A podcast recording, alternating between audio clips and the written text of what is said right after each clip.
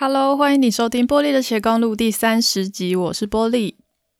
今天是十二月三十一号，又到了年底，这个一年结束的时刻呢，总是蛮适合来帮自己做个总结齁。我想在去年的这个时候，应该没有人可以预料到说，二零二零年竟然会出现武汉肺炎这种全球性的灾难，很多人的生命受到影响，也改变了很多人的生活的模式。我是觉得，既然我们没有办法预测未来，那么从过去的经验里面学习，然后专注在我们所在的那个当下，确保自己可以持续的进步，这还是我们可以掌握的最关键的一件事情吼。所以呢，这一集我想来整理一下，回顾去年，诶，应该说今年哦，今年还没结束，三十一号，今年我做的。重要的三件事情，然后呢，我从里面得到的十个重要的学习跟启发，准备好了吗？我们就一起来听吧。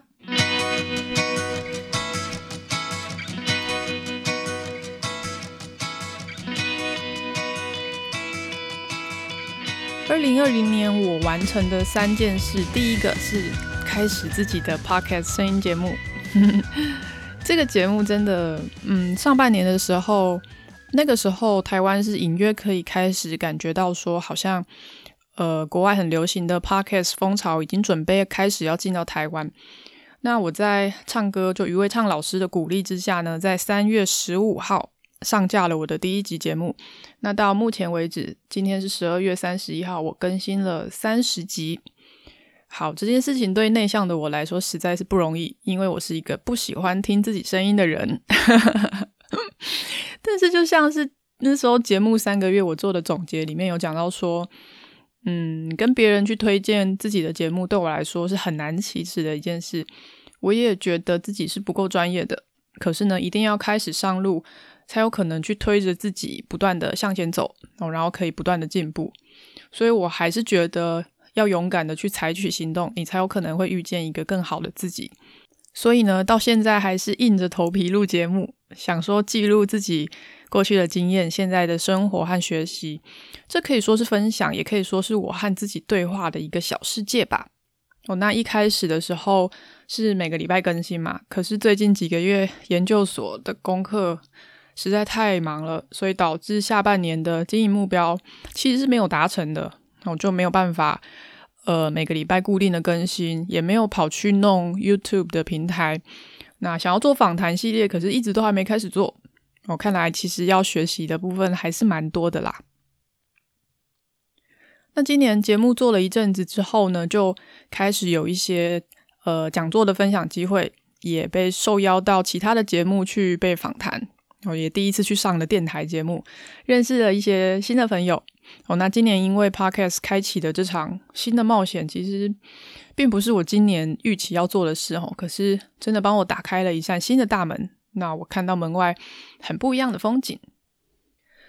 第二个部分呢，是我解开了我封印很久的写作的技能。我其实从大学的时候就很喜欢写东西，那个时候有写部落格。不过毕业之后的这十几年，其实。就蛮少写东西，只是偶尔会在 Facebook 上面去写一些比较长的文章齁。那今年大概是从二月开始写文章，到年底今天为止呢，上架了四十一篇文章哦，总字数是十万零八千多个字。好，有蛮多人称赞过我写文章这件事情哦，可是老实说，我自己不是很满意这个数字，因为我原本。是希望说今年可以写至少五十篇，就每个礼拜写个一篇，这样就差不多会是五十。可是没有达到哦。那无论如何，虽然写得很慢啊，可是还是持续的有在产出文章。总之，这是令人开心的事情，所以我也会希望明年可以继续加油哦。那也因为开始在网站上面写文章，我意料之外的接到了写作的顾问啊，还有不同的产业的文案的合作，这也是今年的一个很大的收获诶。哦，所以我会觉得，呃，产出作品让人可以看到你，真的是很重要的一件事情。好，第三个是还在坚持着念研究所。哦，今年我又撑过了两个学期，我修了五门课，拿到十七个学分，论文写了两千一百，诶，两万一千九百九十三字。然后两万一千九百九十三字，把前三章都写完了。接下来呢，可以开始做人物的访谈。实际上，我会觉得要在学校的课业和工作之间来回的切换自己的频道是很不容易的事情。我在赶论文的时候，会觉得自己好像脑力被榨干。好像在有一些瓶颈很难突破的时候，偶尔也是会挫折的，想要放弃。可是今年到现在，我还是撑过来了。哦，很很为自己开心啊，也要很感谢过程当中很多鼓励我、关心我的人。所以呢，今年的网站的文章加上论文，我算了一下，我总共写了大概十三万个字。哦，所以如果要说二零二零年我的关键字是什么，可能真的就是写作了吧。我感觉一年真的一直都在写东西。接下来呢，来谈谈我得到的十个学习跟启发哦。第一个是。产出才是真正学习的开始。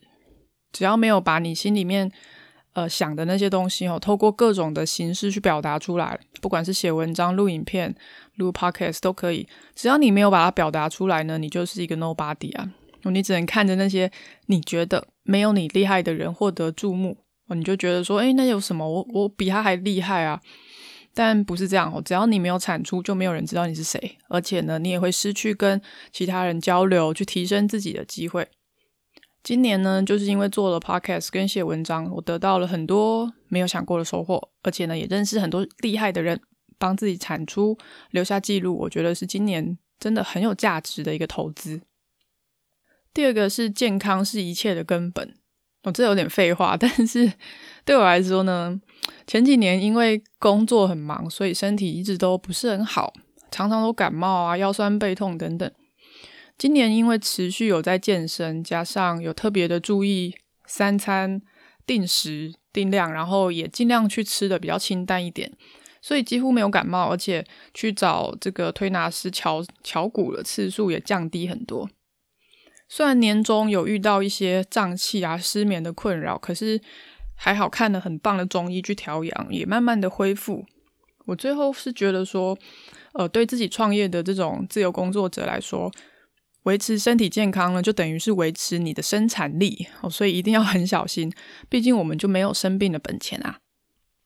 第三，人生跟马拉松一样，需要陪跑员。我记得以前参加路跑的时候呢，我最喜欢跟在那种跑步速度跟我差不多，或者比我快一点点的人后面。这样一来，好像有一个人在带着我跑，激励着我不要停下来用走的那种感觉，我就会觉得啊，我一定要跟上他这样。那人生我到现在觉得也需要像这样的伙伴。那在你投入的各个领域呢，都应该要有这样子的良师益友。我遇到问题呢，你们可以互相讨论切磋。遇到挫折就可以互相鼓励，尤其是我觉得理想性比较高哦，你可能比身边大多数的人都更积极想要学习，或者你总是想着要成就一些想要去帮助别人的事业，可能非营利组织啊，有一些比较冷门的议题的人，更需要呢让自己身边充满着有相同概念的伙伴，否则我会觉得可能会走得太孤独了一点啊。第四个是倾听自己心里真正的声音，这一点蛮不容易的，因为我们其实已经接受到太多，嗯，来自外界的声音吧，可能是父母的期待，可能是同事之间的竞争的压力，哦，或者是你的老师前辈给你的一些价值观等等。哦，例如说年轻的时候呢，总是想着好像要跟世界对抗，哦，显得自己很悲壮一样。可是有了自由之后呢，会发现自己又不知道该往哪里走。哦，前几年的时候，我觉得有一个稳定的工作就很好。可是慢慢现在会发现说，我想要的其实不只是当一个上班族。我自己创业，而且我创业之后呢，原本以为我想要做的是电商，好，结果我后来才发现，我更想要的是做一个分享知识的创作者。我才发现说，原来我没有我想象中的那么了解我自己。我所以我会觉得花一点时间跟自己相处吧。那反正现在疫情的问题嘛，也不要常常跑出去。哦，也许就自己静静的待着，写个日记，慢慢的去练习，听一听你自己心里面的想法。哦，你真正想要的是什么呢？第五是想要什么，你就要先付出什么。与其抱怨呢，你自己没有的东西，不如先想想你可以怎么做。才可以把这个善的循环给引动哦。如果你想要有贵人来帮助你的话，那么你就先去当别人的贵人吧。如果你想要别人温柔的对待你，那你就先温柔的对待别人吧。我会觉得先付出，那某一天呢，你想要的那个东西才会来到你的生命里面。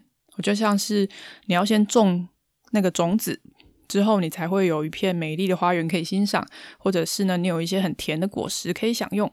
所以你想要什么，你就先付出什么吧，不要等待别人给你。第六个是要学习聚焦，专注当下。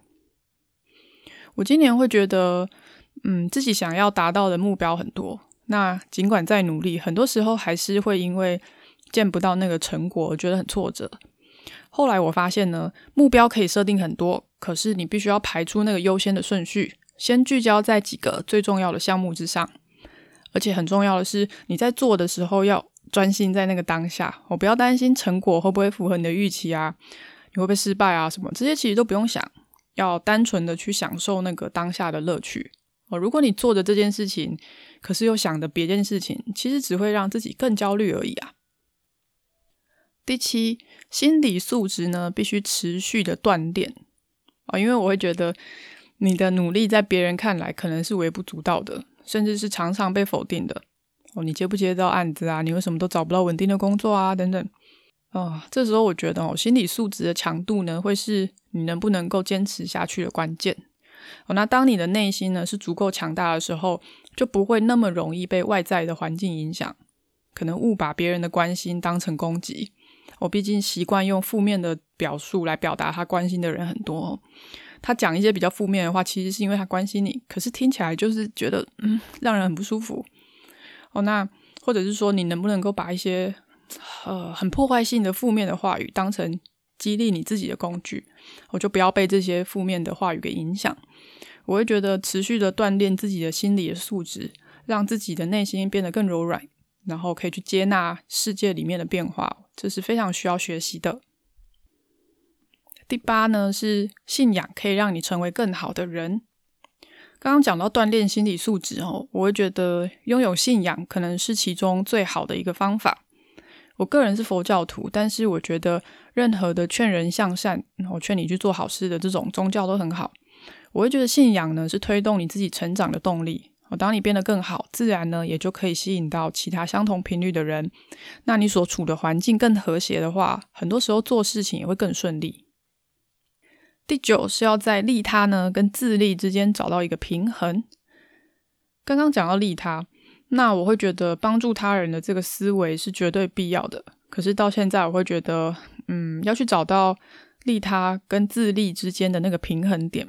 因为当你自己过得不好的时候，你又怎么有办法去帮助别人呢？所以应该要在你能力所及的那个状况下去扩大你关心的范围，那同时也不断的让自己在各方面变得更好。